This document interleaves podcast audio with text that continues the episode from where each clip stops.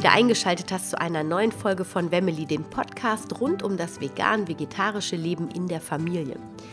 Ich hoffe, du hattest in der letzten Woche eine gute Zeit und du hast es genossen, den zweiten Teil der Beikost-Serie über die kritischen Nährstoffe zu hören und hast einiges für dich mitnehmen können. Und heute schließe ich die Beikost-Serie mit dem dritten Teil ab.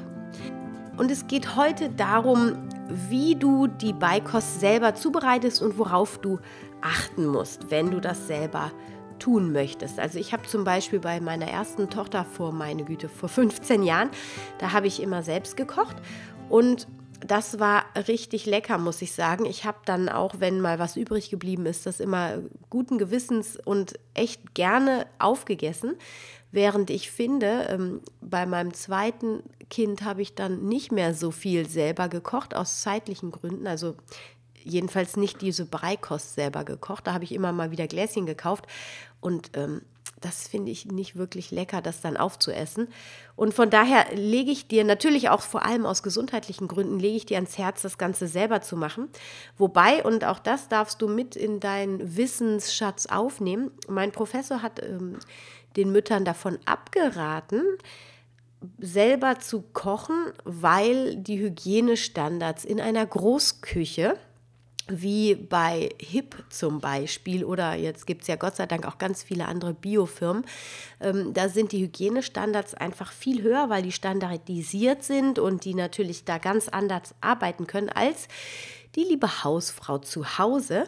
Und ähm, das mag seine Berechtigung haben, aber wie ich finde, das sind ja auch Bakterien, die dem Kind quasi dann über das Essen zugeführt werden oder ja, grundsätzlich haben die Kinder heute sowieso viel zu wenig Kontakt mit Bakterien. Das hast du vielleicht auch schon gehört, dass Kinder, die auf dem Bauernhof leben, wo ja viel mehr Dreck auch ähm, in Kontakt mit den Kindern kommt oder umgekehrt, dass die ein viel besseres ähm, Immunsystem haben. Und klar, wenn du in der Küche nicht hygienisch arbeitest und deswegen das Essen verdirbt, also wenn du jetzt Brei einkochst und nicht sauber arbeitest, dann kann das natürlich eine doofe Folge oder eine schlimme Folge für dein Baby haben.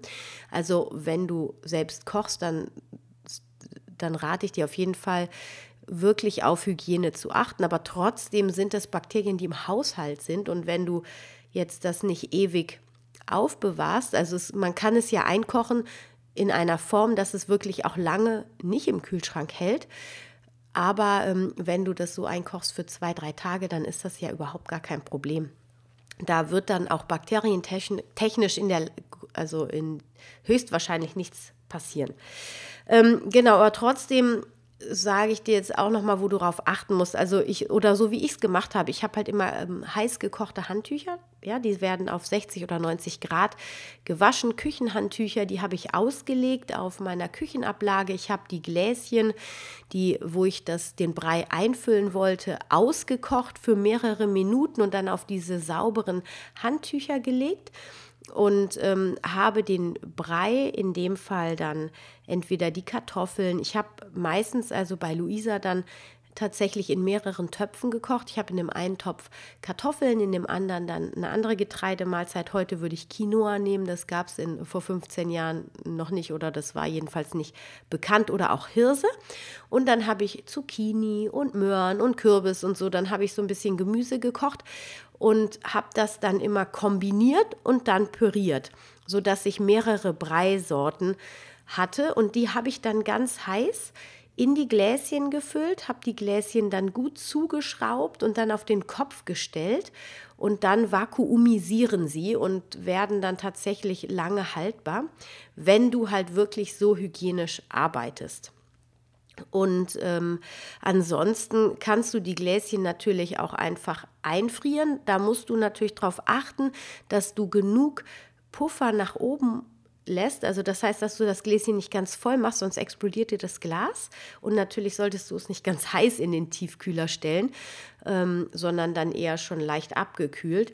Und ähm, das habe ich auch manchmal gemacht, so dass ich das dann eingefroren habe oder einfach in den Kühlschrank für nur so ein paar Tage, je nachdem, wie du dich da organisieren möchtest. Gibt es eben verschiedene Varianten, aber das klappt wirklich ganz gut. Und ähm, Ja, die ersten Gläschen, das hast du vielleicht schon mitgekriegt ähm, auf Instagram oder auch, ähm, ich habe es in, ähm, in den letzten beiden Folgen auch immer mal wieder am Rande erwähnt. Das erste Gläschen besteht ja klassischerweise, also das Gläschen, das vielleicht nimmst du auch gar keine Gläschen am Anfang, aber so das erste, was man füttert, das ist einfach eine Gemüsesorte, wie zum Beispiel Möhren, Pastina Pastinaken, Kürbis ähm, oder Zucchini. So, das sind so die ersten Sachen, die man gibt. Und dann immer für zwei, drei Tage. Es gibt zwar heute auch schon die Empfehlung, dass man sich gar nicht mehr so sehr an Zeitpläne halten sollte. Ich bin allerdings dafür, dass das Kind so zwei, drei Tage in jedem Fall das gleiche Gemüse bekommt, damit es einen Geschmack dafür entwickeln kann. Und gerade am Anfang ist es ja auch wirklich schwierig. Da muss erstmal der Schluckmechanismus gelernt werden.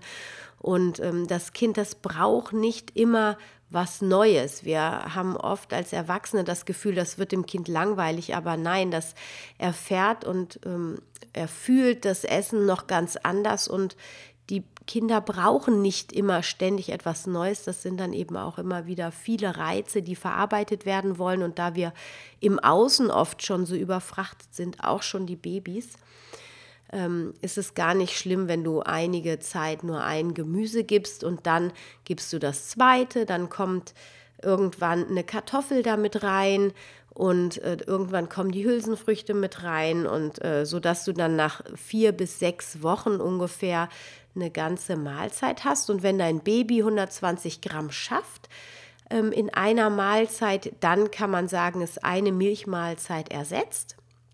Und was ich immer wichtig finde, ist, dass du auf jeden Fall weiter stillen solltest, denn die Muttermilch enthält einfach auf dein Baby genau die ähm, Nährstoffe, die das Baby am meisten braucht. Und du bist dann als Veganerin einfach das Baby, das vegane Baby ist dann einfach wirklich ähm, bestens versorgt, auch noch mit hochwertigem Eiweiß und äh, mit, genü mit genügend anderen Stoffen, die das Baby einfach am Anfang noch braucht. Genau, rote Beete funktioniert natürlich immer noch gut auch. Ähm, und Fenchel, das sind so eisenreiche Gemüsesorten. Und was ich noch nicht gesagt habe, ist, dass du zu dem Gemüsebrei immer einen ähm, halben bis einen Teelöffel Leinöl hinzugibst. Und ähm, das kann auch Rapsöl sein oder angereichertes Leinöl äh, mit DHA und EPA. Und Du kannst sehr, sehr gerne später dann auch nochmal ähm, ein Vitamin C-reiches Obst und Gemüse dazu reichen. Also entweder ein bisschen, ich habe zum Beispiel immer ein bisschen Apfelmuster noch drunter gerührt, um diesen Vitamin C-Gehalt der Nahrung zu erhöhen, damit das pflanzliche Eisen besser aufgenommen wird.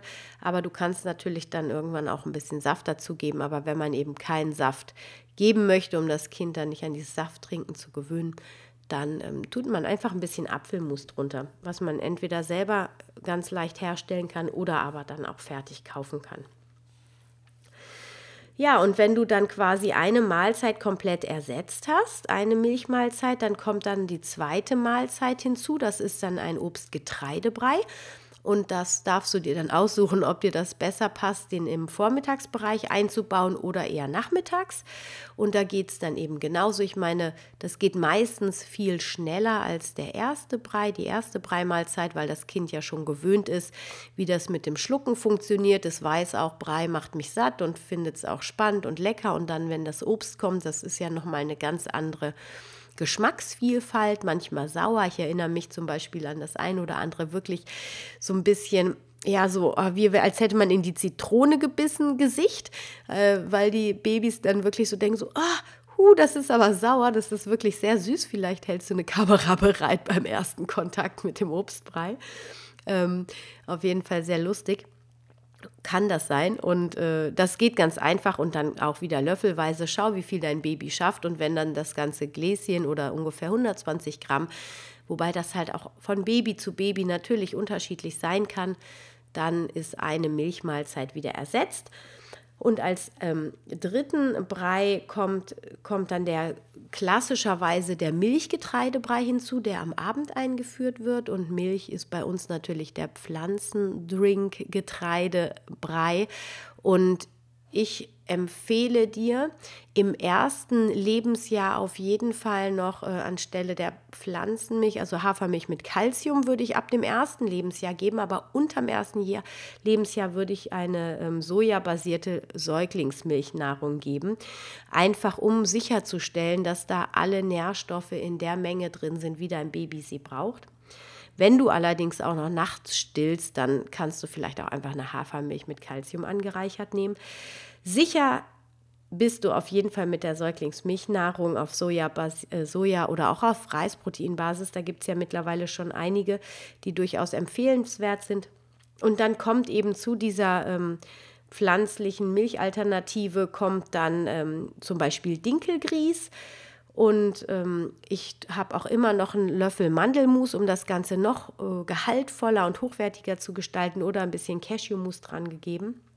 Und das dann auch wieder mit einem großen Esslöffel äh, Apfel- oder Birnenmus oder es gibt auch Bananen- und Mangomus und so ganz viele wundervolle Sorten oder wenn du es selber kochst, dann eben dementsprechend noch ein bisschen Obst untermischen, um auch wieder hier die Eisenaufnahme zu stärken. Hirsebrei geht natürlich auch wunderbar. Und dann hast du quasi den Obstgetreidebrei, dann hast du den Gemüsegetreidebrei, beziehungsweise der ist dann mittlerweile schon ein Gemüse, Hülsenfrüchte, Getreidebrei am Mittag und du hast abends den hm, Pflanzenmilchgetreidebrei. Und dann kannst du nachmittags auch noch mal entweder so ein Obstgetreidebrei einführen oder einen kleinen Vollkorn-Snack, ähm, Dinkelstangen oder ein paar Reiskräcker. Wobei bei den Reiskräckern das mümmeln Kinder zwar ganz gerne, aber da solltest du dir einfach bewusst sein, dass die äh, kaum Nährstoffe haben. Ja, also dann lieber eine Vollkorn-Dinkelstange geben, da kann das Baby auch wunderbar dran rumlutschen und hat dann direkt noch Protein und auch noch viele andere wichtige Mineralstoffe dabei oder ähm, ja, wo ein bisschen wo was mit Sesam drin ist oder du backst was selber. Was ist jetzt, wenn das mit dem Bei, also Beifüttern nicht so klappt? Mm, da würde ich dir einfach echt empfehlen, ganz gelassen zu bleiben, denn das manchmal ist dann der Zeitpunkt doch nicht der richtige. Da hat man gedacht, okay, das Baby zeigt mir jetzt, es will beigefüttert werden und ist interessiert an der Nahrung, die am Familientisch ist. Und dann überlegt sich es doch anders und spuckt es immer aus oder matscht eher mit den Händen drin rum und so. Und dann würde ich einfach doch noch mal ein bisschen warten und ihm wieder die Brust anbieten oder alternativ eben sojabasierte Säuglingsmilchnahrung. Ähm, da wirklich gelassen bleiben, das habe ich schon in der ersten Folge gesagt. Das, schau einfach, und das ist immer wieder das Wichtigste, schau dein Baby an, versuche zu verstehen, was es braucht und was ich auch noch einen ganz wichtigen Tipp finde, ist, dass du ähm, dir bewusst machst, dass der Kontakt mit einem Lebensmittel, um das wirklich ganz zu erfassen und zu verstehen, mindestens 15 Kontakte braucht, damit das Kind wirklich weiß, was es da jetzt hat. Also, und zwar mit diesen 15 Kontakten meine ich jetzt nicht nur ähm, das im Mund zu fühlen, sondern es muss auch das anfassen können, es muss das mal zerquetschen können, mal drin rummatschen können. Und ich finde, also ich habe das immer wieder beobachtet, die Kinder langen mit den Händchen in die Teller rein und die Eltern dann immer so, Hilfe, Matscherei und Sauerei und lass das und so, weil wir natürlich entweder Sorge haben, dass die ganze Küche versaut wird oder aber das überhaupt nicht begreifen, dass das Kind einfach mal ähm, haptisch mit den Händen fühlen will, wie sich die Nahrung anfühlt.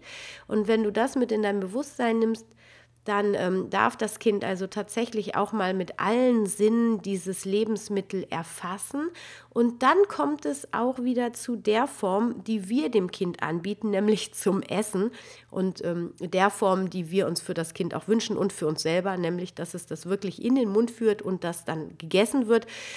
Und wenn es diese Sinneserfahrungen gemacht hat, dann äh, geht es auch darum, natürlich die Grenzen einzuhalten, die du so hast, nämlich dass das Kind dann doch nicht andauernd im Teller rummatscht, sondern dass es dann irgendwann doch dazu kommt, auch so zu essen, dass du damit gut leben kannst. Also nicht dem Kind immer alles nur zugestehen, damit es seine Erfahrung machen kann, sondern da einen gesunden Mittelweg finden.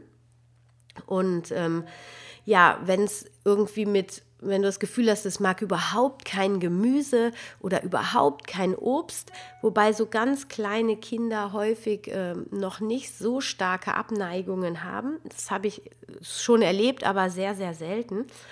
Ähm, dann also immer auch wieder erstmal gelassen ne, dann das Kind auch nochmal auf anderen Wegen mit diesem Gemüse oder mit dem Obst in Kontakt bringen, sodass es wieder mit anderen Sinnen dieses Lebensmittel erfahren kann und dann immer wieder spielerisch versuchen. Also du kannst ja dann auch, wenn die dann so um die Eins sind und ein paar Zähnchen haben, man kann so lustige ähm, Gesichter mit Gemüse, das kann ja auch, wenn du Baby-led Weaning machst, zum Beispiel mit diesen Sticks, die gekocht sind, Möhrensticks oder so, die weich gekocht sind, du kannst da kleine Bildchen mitlegen, kleine Gesichter, die lachen oder so, sodass es dann auch mit den Augen Spaß hat am Essen man muss es auch nicht übertreiben. Ja? Also je nachdem, wie viele Kinder du auch hast, hast du auch irgendwann keine Lust mehr, vielleicht mit äh, Gemüsestäbchen zu basteln und nimmst es einfach, wie es ist. Auch das ist möglich.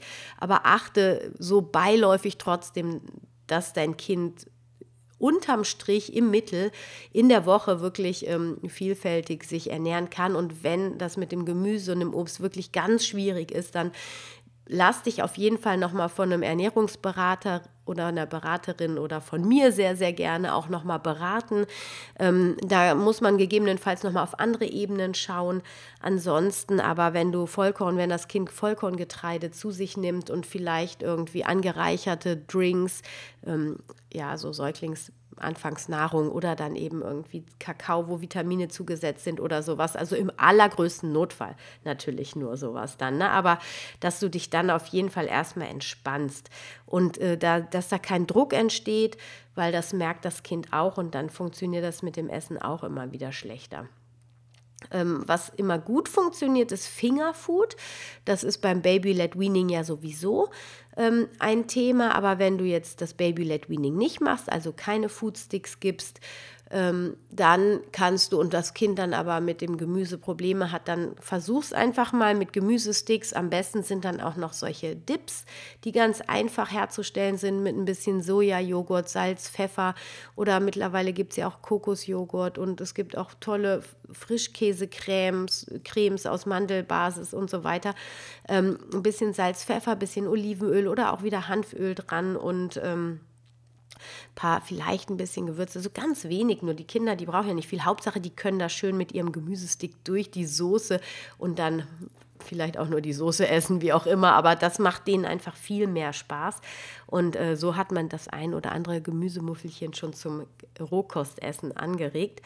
Und dann ist natürlich nochmal auch so ein Ding, wenn die dann etwas um die Eins sind, dann kannst du vielleicht auch schon noch mehr über dein Kind lernen, was es gerne mag und was nicht. Also es gibt zum Beispiel Kinder, die mögen gerne beißen und kauen, wenn die dann natürlich genug Zähne haben und die mögen auch gerne knackige Rohkost. Aber es gibt auch Kinder, die mögen alles ganz schlonzig weich und mögen überhaupt nicht kauen. Und das kannst du dann so, wenn dein Kind so um die Eins ist, langsam anfangen zu beobachten, was für ein Essenstyp das ist. Und dementsprechend kannst du ihm dann das Gemüse und das Obst und die ganzen anderen leckeren Nahrungsmittel anbieten, damit es auch Freude am Essen hat und wirklich vielseitig sich ernähren kann. Ähm, grundsätzlich auch nochmal für dich ähm, im Hinterkopf behalten, regional, saisonal ist ganz, ganz wichtig. Und weil dadurch wird es auch automatisch vielfältig und dann immer äh, Vollkorngetreide, Hülsenfrüchte, Nüsse, Kerne, kommt ja dann vor allem ab dem ersten Lebensjahr vor allem in Frage auch. Und ähm, hochwertiges Öl und ähm, was habe ich jetzt noch vergessen? Getreide, Hülsenfrüchte, also Obst und Gemüse natürlich.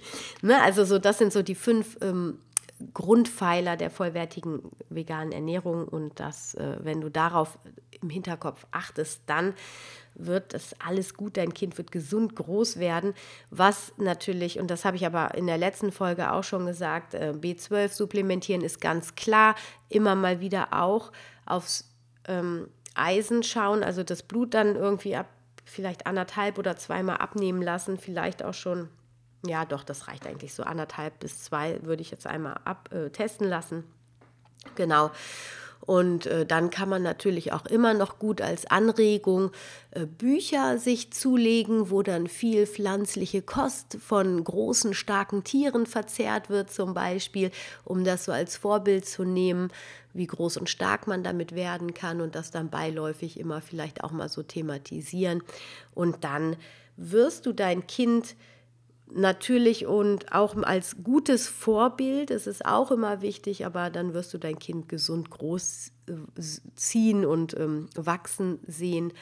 Und ja, das ist äh, ganz wichtig. Das Vorbild, klar, das habe ich jetzt eben noch nicht gesagt, aber bei den ganz Kleinen bis eins die sehen da noch nicht ganz so viel, aber so ab eins, die beobachten die Eltern total. Und ich weiß, dass wenn's, wenn zum Beispiel der Papa oder manchmal ist es auch die Mama, meistens in meiner Erfahrung sind es die Papas, aber wenn die nicht so gerne Gemüse essen, dann dann vererbt sich das schon mal ganz gerne. Nicht vielleicht, weil das Kind das nicht mag, sondern weil es das einfach auch so beobachtet. Und wenn es das gar nicht so oft sieht, dann hat es trotzdem Gefühl dafür. Das ist ein bisschen spooky, aber es ist so. Genau, das ist heute meine Beikost. Serie Teil 3 gewesen, der Abschluss der Serie. Ich hoffe, du konntest einige Tipps für dich mitnehmen und auch einen Mehrwert.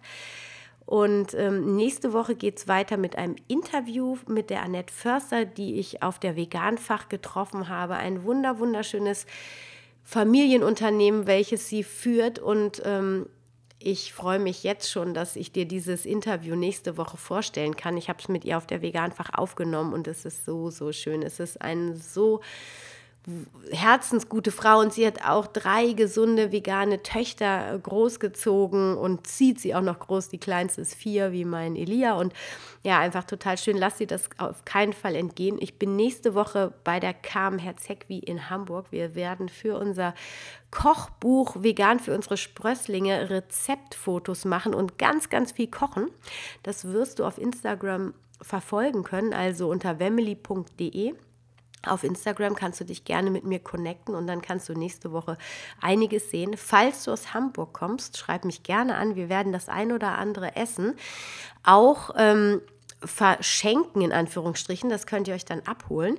Und ähm, auf Facebook kannst du es sicher auch verfolgen unter, ähm, ich glaube, vegane Familien. Aber wenn du Family auf Facebook googelst und ich packe den Link auch in die Show Notes, dann ähm, kannst du auch dort schauen, was in Hamburg so abgeht. Ansonsten freue ich mich auch immer über Kommentare und auch über Bewertungen bei iTunes, weil das hilft meinem Podcast ähm, mehr in die Breite zu gehen, also dass mehr Leute das finden und dann auch von dem Wissen profitieren können. Es würde mich super freuen und ich an dieser Stelle auch nochmal ein großes Dankeschön. Ich kriege immer mehr Feedback auch äh, für den Podcast, für meinen Blog und das ist einfach so schön zu hören, dass ich Menschen erreichen kann und dass es einen Mehrwert für andere bietet und das ist einfach total wertvoll für mich, dass es tatsächlich ähm, ja, was Gutes ist, was ich da in die Welt bringe. Also vielen, vielen Dank für euer liebes Feedback. Gerne weiter so, also gerne kommt in Kontakt mit mir. Und ähm, ja, den Artikel zum Be zur Beikost findest du auf wemily, ähm, www.wemily.de und wenn du ein Coaching buchen möchtest bei mir oder in irgendwelche Fragen hast, dann schreib mir unter info@wemily.de eine E-Mail. Ich freue mich mega. Ich wünsche dir jetzt eine wunderschöne Woche. Stay healthy and happy. Deine